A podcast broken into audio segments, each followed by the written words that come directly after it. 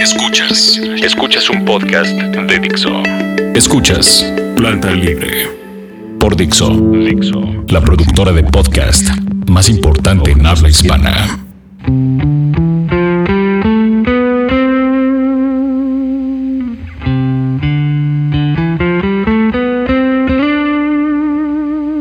Buenos días, Buenas noches. buenas tardes. Bienvenidos a Planta Libre, su programa amigable de arquitectura.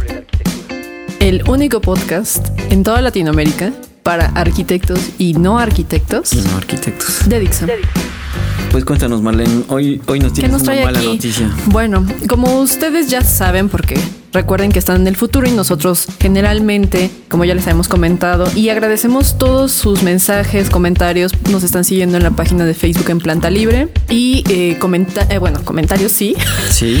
y recomendaciones, sugerencias con respecto a lo que hemos hecho en el podcast. Les agradecemos muchísimo que lo escuchen, lo estén descargando y lo estén compartiendo. Además, eh, bueno, como les habíamos comentado en otra ocasión, nosotros grabamos dos episodios por semana, entonces casi siempre eh, sucede que las noticias pasan y ustedes lo escuchan con un poco de delay. Pero el día de hoy falleció el monero Rius y vamos a platicar un poquito sobre Sí. de qué manera nos ha influido. Nosotros somos jóvenes, pero no somos tan jóvenes. Tampoco como para decir, bueno, no sabemos quién es, pero queríamos como contar una pequeña anécdota cada uno sobre cómo, llegó cómo a nuestras vidas. Y cómo llegó. Exacto. Quizás no somos, porque también ahí vi por ahí un cartoncillo sobre que los propios fans de Rius también son como una especie de secta, ¿no? Pero no queremos como ofender a nadie, Igual- simplemente lo puse por ahí en mi Facebook que este tipo de acontecimientos y no es como por alimentar el tren del mame, ¿no? El meme. Pero este tipo de acontecimientos siempre te hacen volver atrás y recordar cosas, ¿no? Que si lo conocías o no, qué tanto te afecta o no en tu vida o qué tanto te define de una u otra manera. Igual van a decir que, que esto que tiene que ver con la arquitectura o cosas así, pero al final de cuentas, no sé si recuerden podcasts anteriores que decía que al final todo está entrelazado y de alguna manera, buena o mala, te influye, ¿no? Entonces de esta manera es como, como conectamos, puede ser un poco forzado, pero cómo conectamos esto de Rius con, con nosotros, con nuestra vida y pues estaría no padre. tan forzado, porque al final del día lo que somos y como vemos la vida tiene que ver con el cúmulo de Sí. experiencias que se van formando en claro. tu historia Claro. natural, ¿no? Entonces, evidentemente no nos pega de la misma manera que quienes lo compraban todos los fines de semana. en el periódico todos los días. Exactamente, ¿no? Somos una generación distinta y creo que en tu historia como en la mía coincide que llegó a través de alguien más que es una generación arriba de la nuestra, ¿no? Por ejemplo, en mi caso, yo, yo llegué a, la- a la- a los, a los libros de Rius porque yo tenía un tío que es muy fan y coleccionaba sus libros, pero yo le preguntaba a él que no entendía muy bien como, como esta onda del capitalismo, del socialismo, como cuestiones como políticas y todo Así, eso. un, un pequeño niño imberbe. Y él me dijo, ah, mira, este libro te puede llegar, o sea, como tiene dibujos y es muy fácil de, de digerir y es muy fácil. Entonces yo, yo me empecé a, a- me chuté el libro este de la truculenta historia del capitalismo y sí, realmente era muy sencillo de entender, de, de asimilar y pues sí me ayudó a entender muchas cosas. Y ya después de ahí, pues como vi todo el bonche de libros que tenía de, de Rebus, que sí, como niño tú, tú dices, pues es un cómic y es muy fácil de, de- de llegar a él. Y es verdad, los dibujos de él pues eran geniales porque no, no, no eran como una técnica súper complicada, sino le era... decían garabatos. Ajá, eran garabatos, pero al final de cuentas sí, sí, sí transmitía lo que él quería decir, ¿no? lo que él quería decir, ¿no? ¿Tú cuál fue su primer libro que Mi leíste de primer libro. Yo estaba en la primaria también y mi papá da clases en el Politécnico. Entonces siempre le, bueno, no sé si ahorita todavía, pero le daban vales para libros. Entonces cuando, como es un frito como yo, se le pasaba el tiempo y no iba y no iba y no iba. Entonces de pronto ya se le iban a vencer y era como vamos a la librería y escojan los libros que quieran, ¿no? Entonces recuerdo particularmente, no tengo idea dónde está, dónde queda, o sea, no podría llegar ahorita de adulta porque siempre fui de niña y ya les había dicho que recuerdo los tacos que desayunábamos, esos de bistec. Oye, pero sí que te puedes... marcaron muy cabrón esos tacos, ¿no? Sí, porque eran muy buenos. De esos que tienen papitas, puedes ponerle este nopales y frijoles, hacerte un súper taco. Entonces había mucha gente y siempre recuerdo que íbamos por libros y saliendo había tacos para desayunar. Pero, ¿y, y, y cuál fue el libro que leíste? Eh, el manual del perfecto Ah, ese es un super libro. Entonces, yo en casa no había libros de Ryu, curiosamente, pero sí de Abel Quesada. Y a mí siempre me han gustado mucho los monos, ¿no? Siempre, siempre, así. Digo, Estatute, Rapé, ahorita Elguera, todos los del Chamunco, los seguía. Ajá, el Fisgón buenísimo, Pat- Patricio Monero, no sé. Los siempre Básicamente todos los, de, los del chamuco. To- básicamente a todos los del chamuco. Pues sí, porque bueno, también vas encontrando con quienes compaginas un Sí, poco claro, más y claro, otros. Y aunque hoy en día ya la ilustración que sigo habitualmente quizás va con otra función como la arquitectura o la ciudad y demás, creo que siempre buscaba, ¿no? Alguna tira cómica en el, en el periódico. Entonces, así fue como llegué y de ahí brinqué a pues estarlo siguiendo, no tan de cerca, ¿no? Pero sí recuerdo que ese mismo libro lo releí Varias cuando veces. Es iba. que es una joya ese Ajá, libro. cuando, cuando iba en un viaje con el arquitecto Guizar a, a Monterrey y él es pues bastante religioso, ¿no? Entonces, entonces me dio mucha risa que pasa y ay, muchacha hermosa, ¿qué estás leyendo? Y yo, ay, pues esto y era así como de, ah, libros. No, pero ese libro, bueno, igual yo, yo no soy muy fan de la religión en general o de alguna, sí, de alguna religión en general. Y se me hizo un gran libro porque daba unos muy buenos argumentos de, Claro. de, de- de su visión, de por qué. Él, él, él, él me quedó muy marcada una frase que decía, es que no puedo creer en algo que no entiendo. O sea, ¿cómo, cómo me piden que entienda? Y hasta, bueno, desde su punto de vista y desde el mío tenía mucha lógica y demás. Y me- fue de los libros que más me ha marcado. O sea, y después de esos me, me, me, chuté varios libros, o sea, de él, igual. O sea, como ya los tenían ahí, los agachados. Los agachados, También sí. fue, fue, fue uno de mis. Había, había uno, hay uno de los machos, ¿cómo se llama? Los supermachos. supermachos. Los Ajá. supermachos, ese también lo leí. Hay, hay varios que los leí y sí me, sí me influyeron muy bien. O sea, sí te da como una visión eh, Social. social, pero con crítica, ¿no?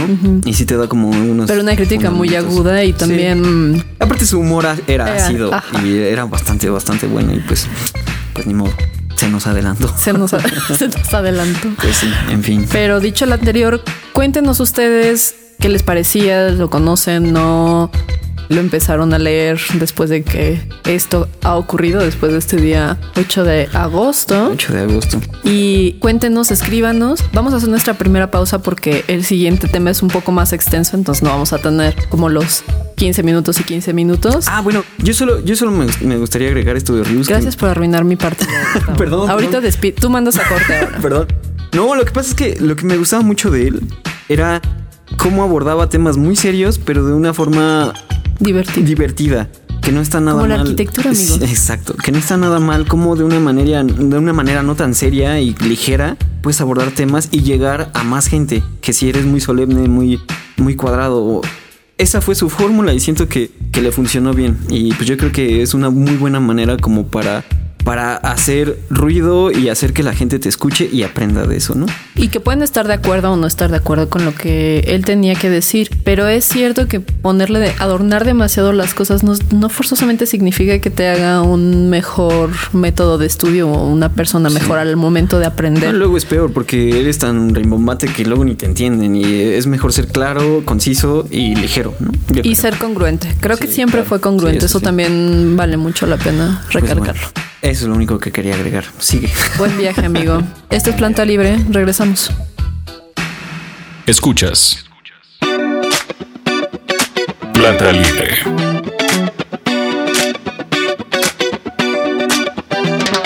Hola, buenas noches, buenas tardes. Regresamos de la gran pausa que tuvimos aquí a Planta Libre. Marlene Mendoza, ¿qué andas haciendo? Estaba tratando de hacer una transmisión ¿eh? en vivo, pero estamos en un búnker. Entonces no, no pudimos. Queremos mandarles un saludo para que si había como un mensajillo o algo que nos quisieran enviar en semi tiempo real, pudiera Semi. funcionar. Semi. Pero no, no lo logré porque no soy amiga de la tecnología.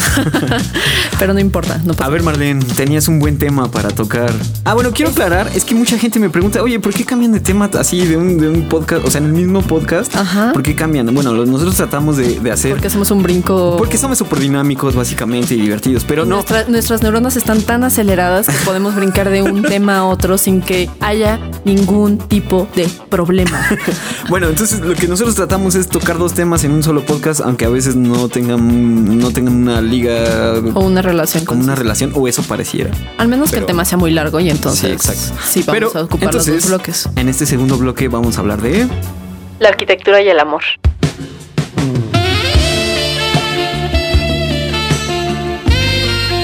Ah, la, la arquitectura y el cachondeo. Es que, bueno, con respecto, sabrán que el, el- el episodio anterior salió el día de hoy. Hace, escúchenlo, descárguenlo, Sí, está- compártanlo, es increíble. Está cotorrón. Y hay una anécdota que cuenta Gustavo sobre una visita que tuvo que hacer de oficio. Exacto, sí, no era de recreación. O sea, no fue de recreativo. Ah, no, recreativo. Entonces, eh, bueno, al final del día, eh, alguien preguntó en algunas ocasiones que si no podíamos hablar un poco más de ese tema, Morbosones. morbosones. Muy bien. Entonces, O sea, el sexo yo- vende muy cabrón. No, no importa en Es- qué medio estés, pero el sexo va a vender. Aquí nos así. van a descargar como locos. En este Así agárrense, amigos. sí, Perreo hasta el fondo, ¿no? Perreo chacalonero, muy bien. Muy bien. Entonces, Ah, a como mí, dice a un amigo, me entre más corriente, más ambiente. Muy bien. Perfecto. Y ahí está el señor Ike dando una cátedra de su finura. sí, exacto. Entonces, eh, bueno, regresando al tema, a mí me parece un tema interesante por la manera en la que socialmente ha ido cambiando la concepción de un espacio urbano y arquitectónico que en un principio era muy clandestino. O sea, yo cuando era niña, o sea, no iba, a ver, calma. Cuando era niña concebía los moteles de paso como un lugar únicamente para sexo servidoras, donde ellas llevaban a sus clientes y ya. Eso es lo que yo pensaba. Después ya creces y la vida te va llevando Y por la vida te va llevando a un motel. no, no es cierto. Ajá. Y ya, ¿no? Como que, bueno, vamos, digo, nosotros nuestra generación ya nos tocó como mucho más. Ahorita ya es súper normal verlo y ya Digo, hoy en día ya es como demás. Es que evidentemente como, como buen chavorrucos que siguen viviendo con su mamá, pues no tienen su espacio privado, ¿verdad? Entonces como es un poco difícil llevar así a la parejita en, en- en cuestión, pues a tener un poco Buenos de intimidad. días, señora. ¿Cómo Buenos, está? buenos días, mamá. Te mando un saludo. Entonces, pues de ahí es donde viene todo este tema del, del motel. Ya, Es que, están- es que han de saber que Gustavo no quería hablar de esto, pero ya entendí por qué. Porque No. no lo escucha. No. Entonces, ya está muy sonrojado. No, yo Lo estoy siento, bien. Es un Iker. tema natural de la vida. de la vida normal. Muy bien. No, pues en general sí creo que había como mucho más tabú antes. O sea, Claro. arquitectónicamente hablando, y sé que suena como ridículo, pero los accesos eran muy controlados, así como ocultos, las personas No, no, te aparte las fachadas eran súper, súper discretas. Y ahora ya es como, así como de, ¿qué es motel esto? aquí en un letrero rojo, rojo y tintineando, ¿no? Así. Y con una B de Virginity. ¿Una vez de qué? de virtud. Ah, ok. Muy una bien. B de venganza. ok. Ajá. Entonces, creo que, por ejemplo, sí ha habido como un cambio, hablando también de ciudad, de esos accesos, de estas fachadas. mm, Difícilmente las personas entraban a pie, ¿no? Sí. Y bueno, no, entraban- también ahorita no es tan común que llegues a. Muchos llegan a pie, claro. Bueno, nosotros hemos ido en el coche manejando y, Y hemos pasado porque cuando mm, venimos hacia acá o a, a la estación de radio, eh, está el motel Pasadena sobre patriotismo. Ok. Entonces, constantemente vemos personas que van Así, caminando. y Se de bajan, de, la, se de bajan pronto- de la pecera y directo así, ¿no? Sin La escalas. Muy bien. No, Iker, te estás descontrolando. Sí, Pues tú eres la que estás diciendo que van. Bueno, a mí me han sorprendido No. algunos. se asusta, o sea, o coches que van enfrente de ti y de pronto se dan la vuelta como Ah, muy ya, ya, ya, drásticamente. pero, pero van en auto. No, yo Ajá. a mí lo que me sorprende ya es como toda la producción que le ponen, porque ya, o sea, aparte, tú cuando vas entrando a un motel, o eso me han contado, que es así de, de, de súper como de villas, así, ya es como una mini ciudad ahí adentro que dices, wow. Y después Como- ya entras. Como la Kitsania del Plaza. Exacto. Bueno, yo no he ido a Kixania, pero sí a moteles. Pero entonces, entonces ya entras y, y adentro ya es como un, un estudio pequeño. Ya tiene, o sea, ya tiene todo, todo. Cada Como le falta, Paramount. le falta estufa, así, ya sabes, así una cocineta ahí que dices, wow, la han pensado en todo. Pero no, y, y lo que platicábamos un poquito en el corte es, ya ha habido tal evolución que hay villas con alberca. sí que esos no me han tocado. O sea, me han tocado con No, jacuzzi pues. y así. Sí, sí, sí, o sea, es normal. O sea, tampoco puedes como... Sí, o sea, es una alberca de un metro por un metro, ¿o qué? ¿O cómo? No sé, no, O es un carril, le- es un carril de nado, así por si te cansas. Bueno, Panorámico, así, ¿no? bueno, voy a echar una nadada. Ahorita ya regresas felizmente. No, nunca, nunca había visto eso, pero muy bien. No, sí, sí, tienen alberca. A ver, pero, pero, ¿qué es lo que más te ha llamado? O sea, uno que digas, wow, esto no me lo esperaba, así como Em, sin herir susceptibilidades, claro. no, no, no. Cuando leí lo de la alberca sí dije, ok, y, o sí, y que decía ocupación máxima de 15 personas.